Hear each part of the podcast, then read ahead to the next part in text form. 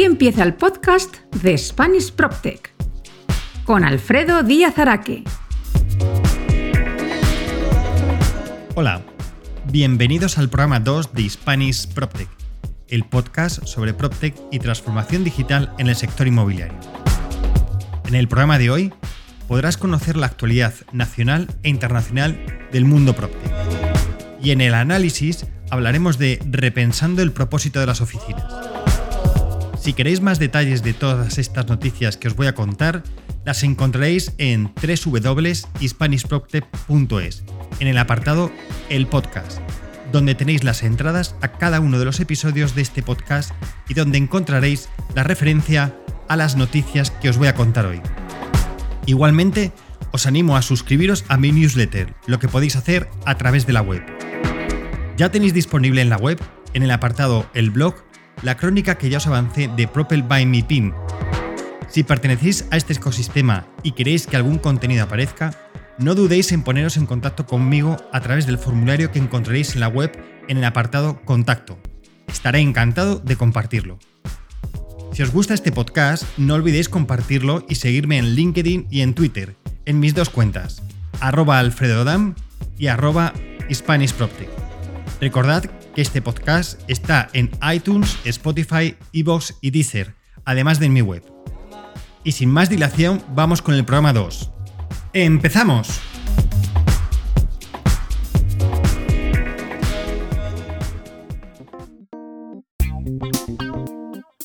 Noticias nacionales.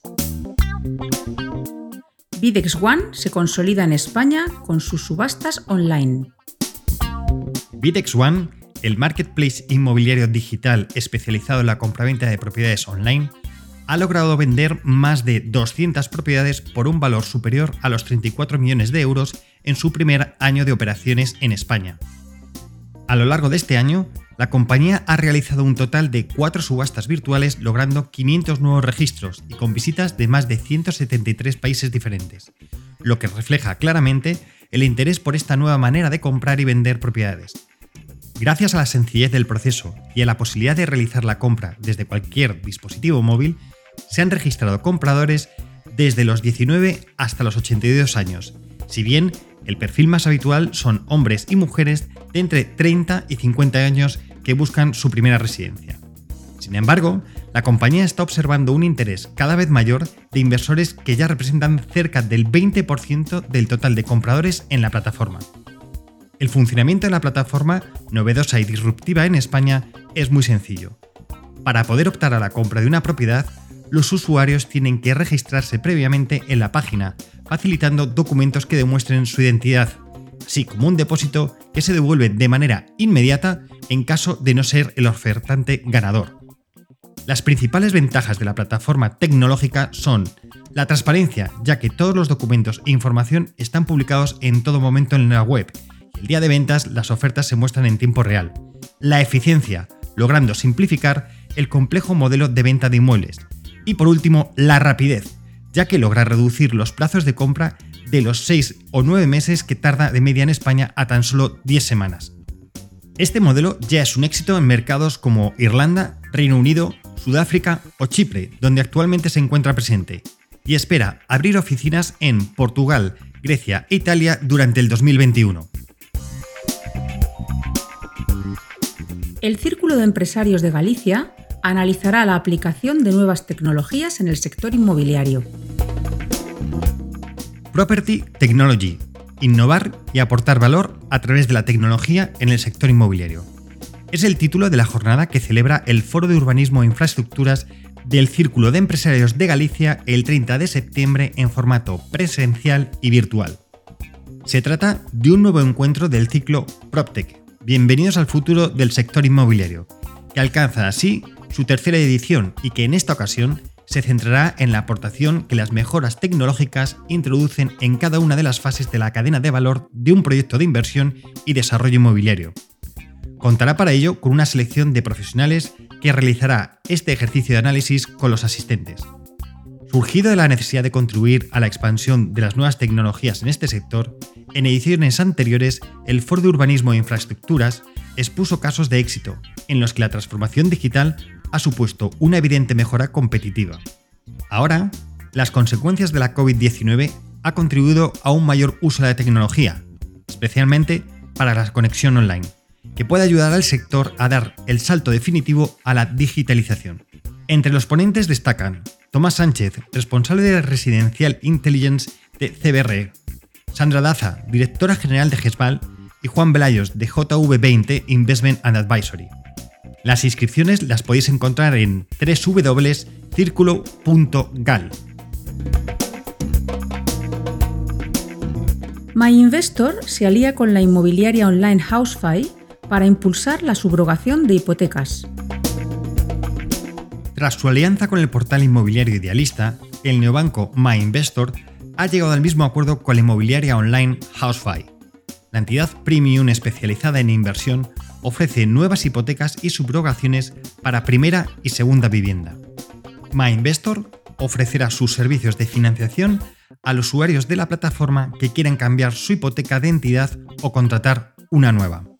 Con esta alianza, MyInvestor y Housefy, empresa que permite a propietarios vender una vivienda sin comisiones ni intermediarios, estrenan un canal permanente de comunicación para la monitorización y el seguimiento de las solicitudes de información de los usuarios del portal. Albert Bosch, CEO de Housefy, indica que seguimos apostando por dar el mejor servicio al cliente y ayudarle a ahorrar dinero en cada parte del proceso de compra-venta de inmuebles de una forma transparente y profesionalizada. Además de eliminar las comisiones inmobiliarias, ahora, gracias al producto de MyInvestor, generamos también ahorro por valor de entre 15.000 y 25.000 euros en cada hipoteca que subroguen o firmen nuestros clientes. Merlin Properties lanza Merlin Hub Madrid Norte, el mayor hub empresarial de Europa.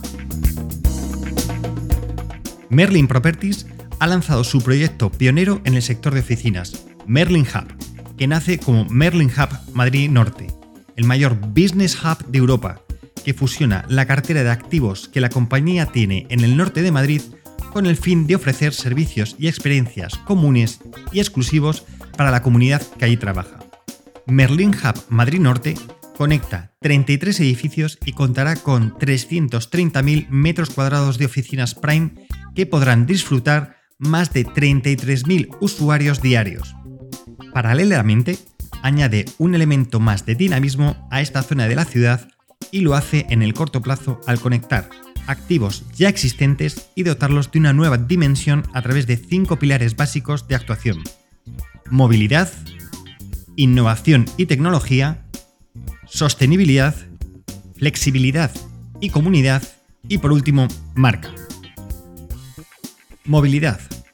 Transportes alternativos y sostenibles en colaboración con la Administración. En el plano de la movilidad, Merlin incentivará el uso de transportes alternativos y sostenibles como el carpool, el car sharing, el transporte a demanda, el uso de aparcamientos inteligentes o el carril bici, para lo que ha contado con el área de movilidad del Ayuntamiento de Madrid y el Consorcio Regional de Transportes. Innovación y tecnología. Una app que gestiona todos los servicios y funcionalidades. Se ha desarrollado una app que gestiona todos los servicios y funcionalidades de Merlin Hub, como son la movilidad, eventos, información sobre los edificios, descuentos y ofertas exclusivas, entre otros. Además, la Socimi ha trabajado en una serie de iniciativas tecnológicas que se integrarán progresivamente en la app, en las que destacan un sistema de control de accesos a través del teléfono móvil o la sensorización de los edificios para poder ofrecer a las empresas datos reales de utilización de los espacios y del consumo energético instantáneo. Merlin Properties es la primera empresa española en certificar sus activos con Wired Score, pionera en verificar la calidad, seguridad y resistencia de la infraestructura digital y de comunicación de los edificios. Iniciativas de sostenibilidad. Berlin Hub está incluido en la iniciativa estratégica global de la compañía para fomentar el autoconsumo mediante la producción de energía solar fotovoltaica en sus activos. Asimismo, han impulsado una innovadora iniciativa para el desarrollo de huertos urbanos. En materia de sostenibilidad, destaca también el compromiso de Merlin Properties de hacer que todos sus edificios cumplan con los más exigentes estándares medioambientales e internacionales. Flexibilidad para adaptarse a cada tipo de empresa. Se ofrecerá la opción de adaptar el modelo a las necesidades de cada tipo de empresa con flexibilidad a través de soluciones tanto para grandes empresas como para emprendedores, pymes o autónomos. Desde la contratación de una sede corporativa de 20.000 metros cuadrados hasta puestos o salas de reuniones por horas. Y todo ello en unos espacios cada vez más sostenibles que logran reducir la huella de carbono. Pertenencia a la comunidad. Se incrementará la sensación de pertenencia a la comunidad Merlin Hub, ofreciendo servicios y experiencias personalizadas y exclusivas. Gracias a la tecnología se diluirán los límites físicos y todos los usuarios disfrutarán de la misma experiencia, independientemente del edificio donde se encuentren, creando así una comunidad que incentivará la interacción y el networking. Esta iniciativa de Merlin Properties obedece a la percepción por parte de la compañía de que la relación entre las personas y los espacios que ocupan diariamente ya no era la misma. La Socimi prevé extender esta iniciativa a otras ciudades en las que cuenta con la concentración de edificios que permita optimizar sus resultados, como Barcelona o Lisboa. Axis lanza titsap.com, plataforma web para alquiler de espacios de corta y media duración. Tras años de consolidación de Axis Property y Axis Arquitectura, su fundador, Uber Frederick, se lanza la creación de otro proyecto, la plataforma teethup.com, para dar respuesta a las necesidades de un mercado cada vez más en auge como es el del alquiler de espacios de corta duración. teethup.com es una plataforma web de alquiler de espacios a corto y medio plazo desde unas horas hasta 18 meses, desde pop-up, showroom, espacios únicos, oficinas, restaurantes y naves logísticas e industriales, entre otros muchos. Al tratarse de una plataforma web, todas las gestiones, tanto para dar de alta un espacio como para alquilar uno, se hacen de forma online. El usuario podrá dar de alta un espacio accediendo a la web y este podrá ser alquilado de igual modo. teethup.com funciona de dos formas, o bien con una cuota anual o bien por honorarios de éxito. Sin embargo, por el momento, se pueden añadir espacios en teethup.com de forma totalmente gratuita. Esta noticia contrasta con otra que hemos conocido esta semana y es que Shelter ha entrado en concurso. La compañía, especializada en alquiler por horas o días de espacios de trabajo y de reuniones, se ha visto obligada a echar el cierre y entrar en los juzgados. En el momento de presentar el concurso, la compañía ofrecía el alquiler de una cartera de 18 centros de trabajo disponibles. 12 de los espacios se encontraban en Barcelona, mientras que el resto estaban ubicados en Madrid. El negocio de la empresa estaba centrado en el alquiler y rehabilitación de espacios de entre 30 metros cuadrados y 80 metros cuadrados, con el objetivo de destinarlos a espacios de trabajo flexible para arrendarlos por horas o días. La PropTech fue fundada en 2015 e inició su andadura con la ayuda de los recursos de la aceleradora de startups de la Mobile World Capital Barcelona.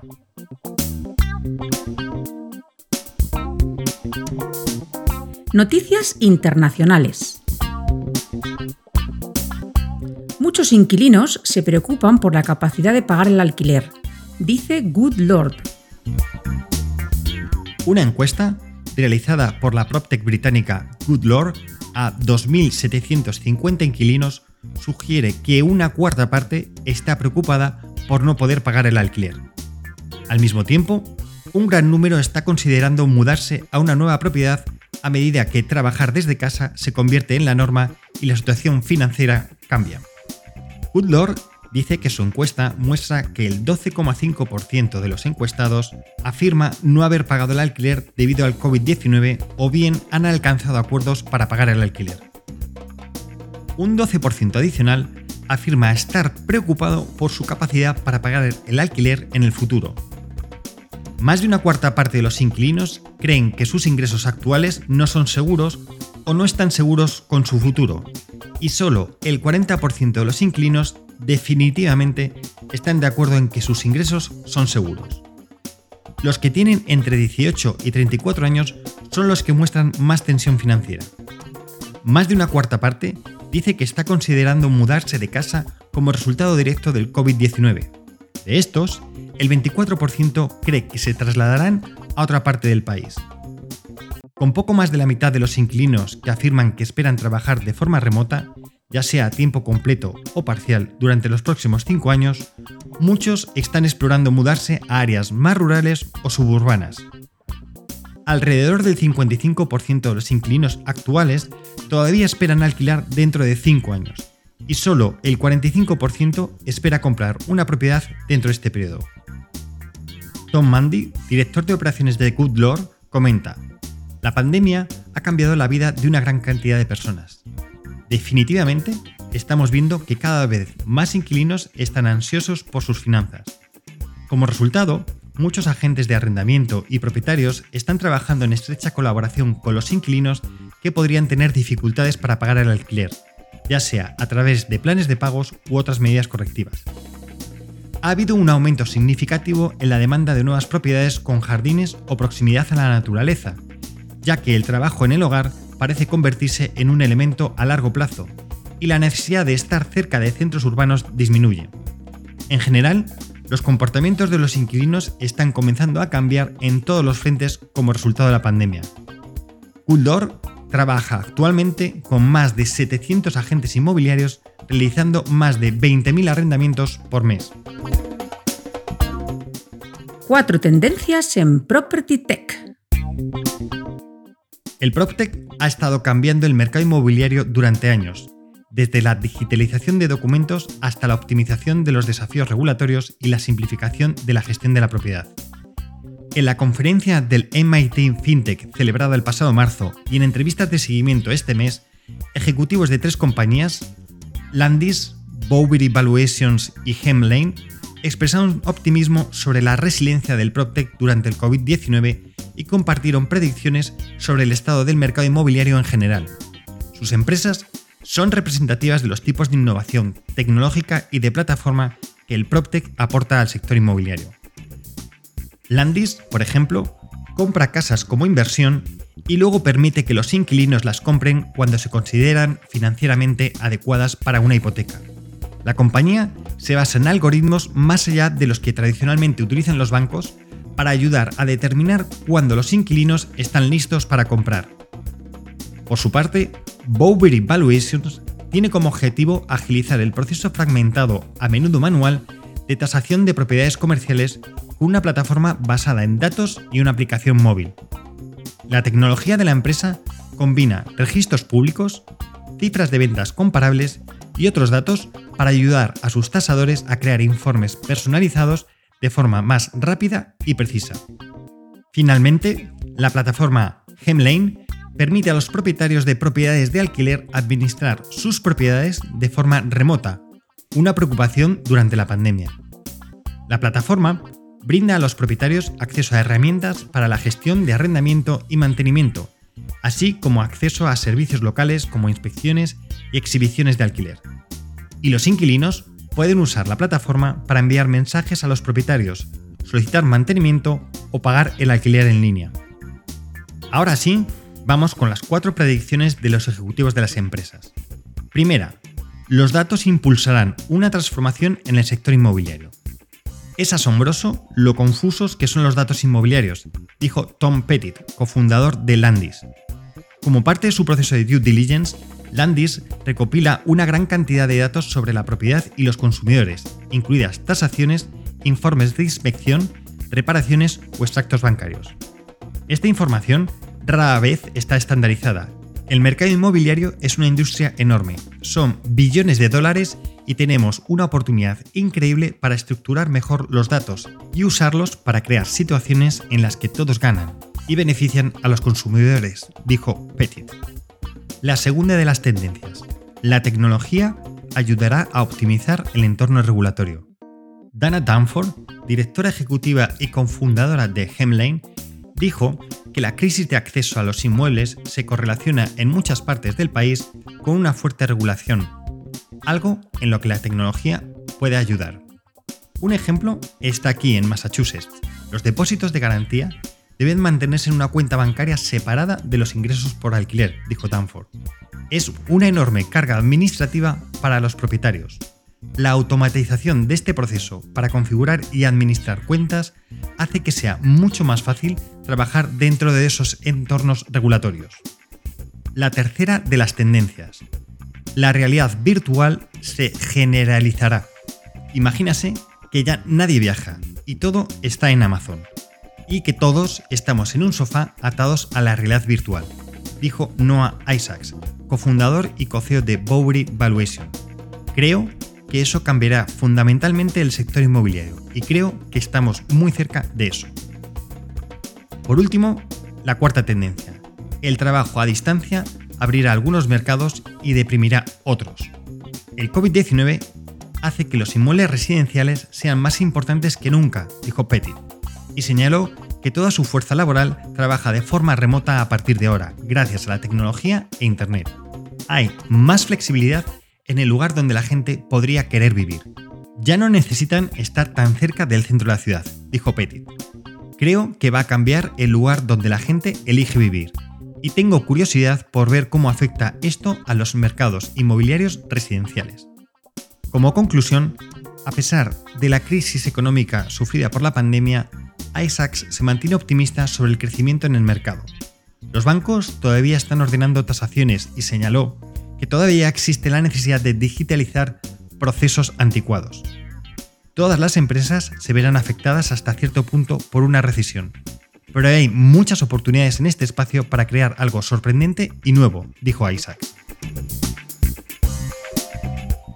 El mercado de PropTech de China está a punto de despegar. El PropTech no está exento de detractores. La gente lo equipara con otra moda que seguirá el camino de las tecnologías limpias. Pero una nueva investigación de JLL mostró que el COVID-19 dio un impulso adicional a este sector, con China a la cabeza y seguida por el sudeste asiático.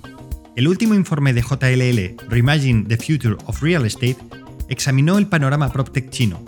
Se encuestó a más de 150 empresas PropTech y 80 firmas inmobiliarias sobre su demanda de tecnología y opiniones sobre la transformación de la industria.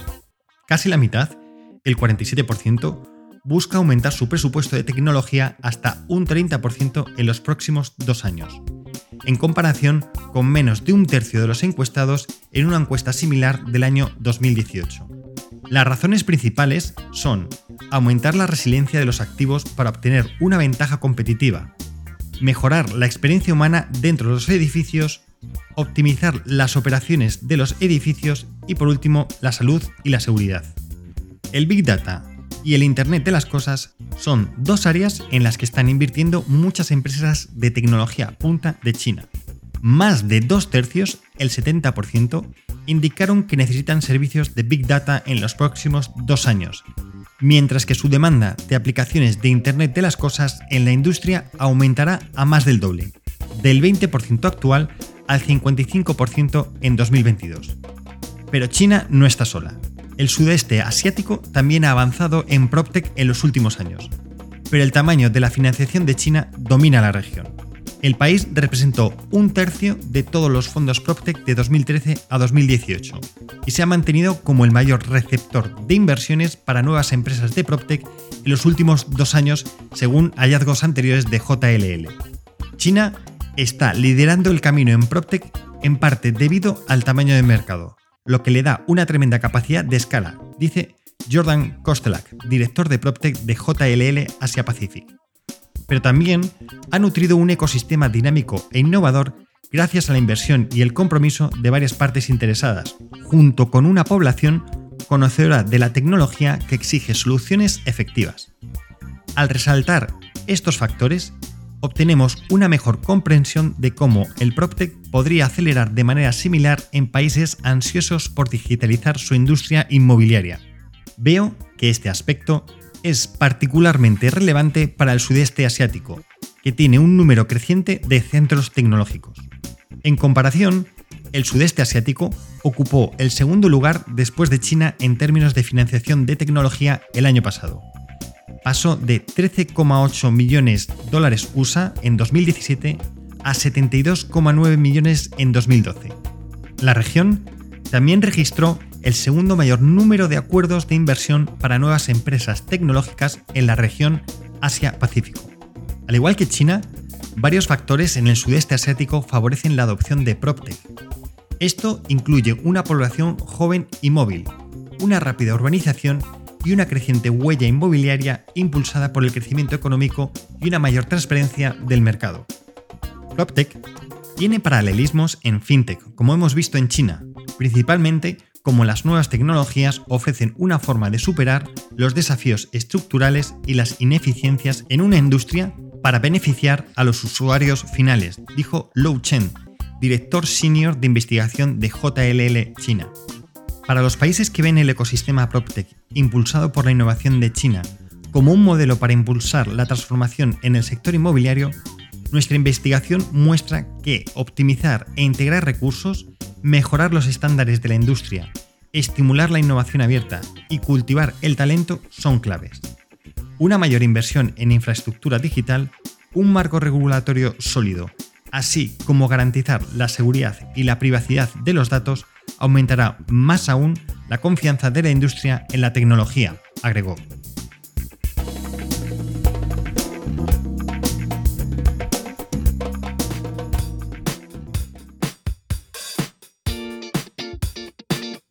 El análisis de la semana. Repensando el propósito de las oficinas. Siempre recordaremos esa semana que transcurrió desde el 9 de marzo hasta el 14 de marzo, fecha en la que el gobierno decretó el estado de alarma y el consiguiente confinamiento. En esa semana pasamos de un día para otro de estar en la oficina a teletrabajar, o mejor dicho, pasamos a trabajar desde casa de manera forzada, porque teletrabajar es otra cosa. Hemos llamado teletrabajo a lo que realmente ha sido trabajo desde casa, pues ha sido una necesidad y no una elección. En el mes de mayo, un estudio realizado por la consultora JLL denominado Human Performance Survey analizó, entre otros aspectos, qué era lo que los encuestados echaban más de menos de la oficina, y entre otros motivos estaban. El 44% señalaba que la interacción humana, un 31% un entorno profesional en el que era fácil acceder a las necesidades del trabajo, un 29% el trabajo cara a cara con los compañeros, que favorece un entendimiento común, y por último, un 25% las comunicaciones informales, que te permiten tener una visión general de la compañía. En definitiva, si podemos resumir todas estas razones en una sola, podríamos concluir que lo que más nos gusta de la oficina es relacionarnos. Esto significa que las personas deben ser el centro de los espacios de trabajo. Impulsor de esta tendencia es posible que fuera WeWork. Fue el primer operador inmobiliario que usó la experiencia de usuario como leitmotiv de sus espacios de trabajo, al modo que ya lo hacía, por ejemplo, Starbucks en sus cafeterías. Pero la pregunta que nos tenemos que hacer, ¿estamos realmente ante el fin de las oficinas? A pesar de la narrativa que dice que el trabajo en remoto va a suponer una reducción de los espacios de trabajo, la realidad post-confinamiento está siendo más compleja que eso. Un estudio llevado a cabo por la consultora Nightfran a más de 1.000 ocupantes a nivel europeo desveló que un 51% de ellos estaban trabajando en implementar una nueva estrategia de oficina como consecuencia del COVID-19. Un 29% estaban considerando la forma en que sus empleados pudieran trabajar más cerca de casa. Un 40% tenía claro que iban a necesitar menos espacio en el futuro. Un 11% entendían que iban a necesitar más espacio para poder mantener la distancia social. Finalmente un 8% estaban reconsiderando moverse de oficinas a zonas menos prime. Los expertos ya hablan del ascenso de la oficina líquida, y un mayor y diversificado ecosistema de espacios de trabajo. ¿Pero qué significa esto? Llevamos tiempo viendo cómo los players tradicionales se han hecho o han desarrollado empresas de trabajo flexibles. Si por ejemplo CBRE cuenta con HANA, Savils con Workday o Covivo en Francia con Wellio. En España, Colonial, Tinutopicus y Merlin Properties Loom, siguiendo esta tendencia. De esta manera, todos ellos amplían su oferta de espacios de oficinas. Olivier Steff, junto al CEO de Covivo, indica que el COVID ha acelerado algo que ya estaba encima de la mesa por parte de los ocupantes y eran soluciones ágiles para los entornos de trabajo. Esa agilidad se concreta en gestionar los espacios de trabajo en un mix que combina trabajo en remoto, alquiler de oficina tradicional y coworking o espacios flexibles. El COVID ha traído un equilibrio entre estas tres formas, y esto supone un reto para los propietarios de oficinas, pues les obliga a satisfacer estos requerimientos de sus ocupantes.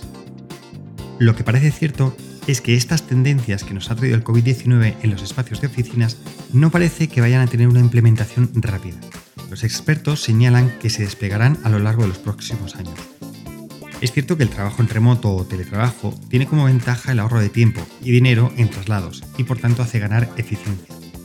Pero el lado negativo es que reduce la colaboración, la inspiración, la creatividad y hace más difícil la formación y la incorporación de nuevo personal. A este respecto hay quien afirma que las oficinas se convertirán en destinos colectivos. Es decir, habrá más espacios dedicados a tareas compartidas y colaborativas en detrimento de espacios de trabajo individual. En el futuro se pondrá el foco en espacios que fomenten la colaboración, la interacción, la inspiración y el trabajo en equipo. Todo esto abunda en la idea de que el objetivo, diseño y estructura de los futuros espacios de oficinas se alejará de los cubículos típicos de los 80 para trasladarse a ambientes más colaborativos y con servicios y comodidades. En definitiva, permitirán realizar aquellas tareas que son difíciles a través de medios digitales. Ya comentaba Meka Brunel, CEO de Gisina, en el pasado Probel by Meeting, que las oficinas van a dejar de ser un espacio en el que ir a trabajar de manera individual para ser un espacio en el que vayamos a colaborar. El futuro será más digital y más móvil, pues lo que parece claro es que la tecnología jugará un papel muy importante en el futuro de la evolución de las oficinas. Las oficinas del futuro serán más digitales, ya que aquellos equipos que trabajen en remoto deberán poder interactuar sin interrupciones con aquellos que estén en la oficina. Parece que por fin llegará el tan ansiado Smart Building como consecuencia de que los ocupantes van a demandar un uso importante de la tecnología. Este tipo de edificios son capaces por sí solos de satisfacer a las necesidades de las compañías en materia medioambiental, sostenibilidad, salud y bienestar de los trabajadores. El auténtico reto es levantar edificios que sean cada vez más flexibles, en el sentido de ser capaces de adaptarse en tiempo real a las necesidades de los ocupantes. Si bien es cierto que las compañías ocuparán menos superficie, estarán más dispuestas a satisfacer mayor renta con el fin de obtener edificios más eficientes y con mayor nivel de servicios. En definitiva, el gran reto para los propietarios de oficinas será tener los edificios correctos en las correctas localizaciones. El mundo está sufriendo cambios muy rápido y hay que ser capaz de adaptar tu oferta y aproximarse a ella de manera rápida. Hay quien afirma que la pandemia y su confinamiento no es el final, pues existe una gran incertidumbre sobre la situación global. Por tanto, es importante estar en constante diálogo con el mercado y con los clientes para saber qué es importante para ellos. Pero estos cambios no deben de afectar solo al espacio físico. También es importante y las empresas tendrán que hacer un gran cambio cultural para transformar sus empresas y llevarla a entornos más colaborativos, donde los trabajadores trabajen de una manera mucho más conjunta y sin silos. Como conclusión y finalizando, sin duda tenemos unos meses por delante donde viviremos interesantes cambios, que siendo graduales supondrán un reto, al menos hasta que se descubra la tan ansiada vacuna.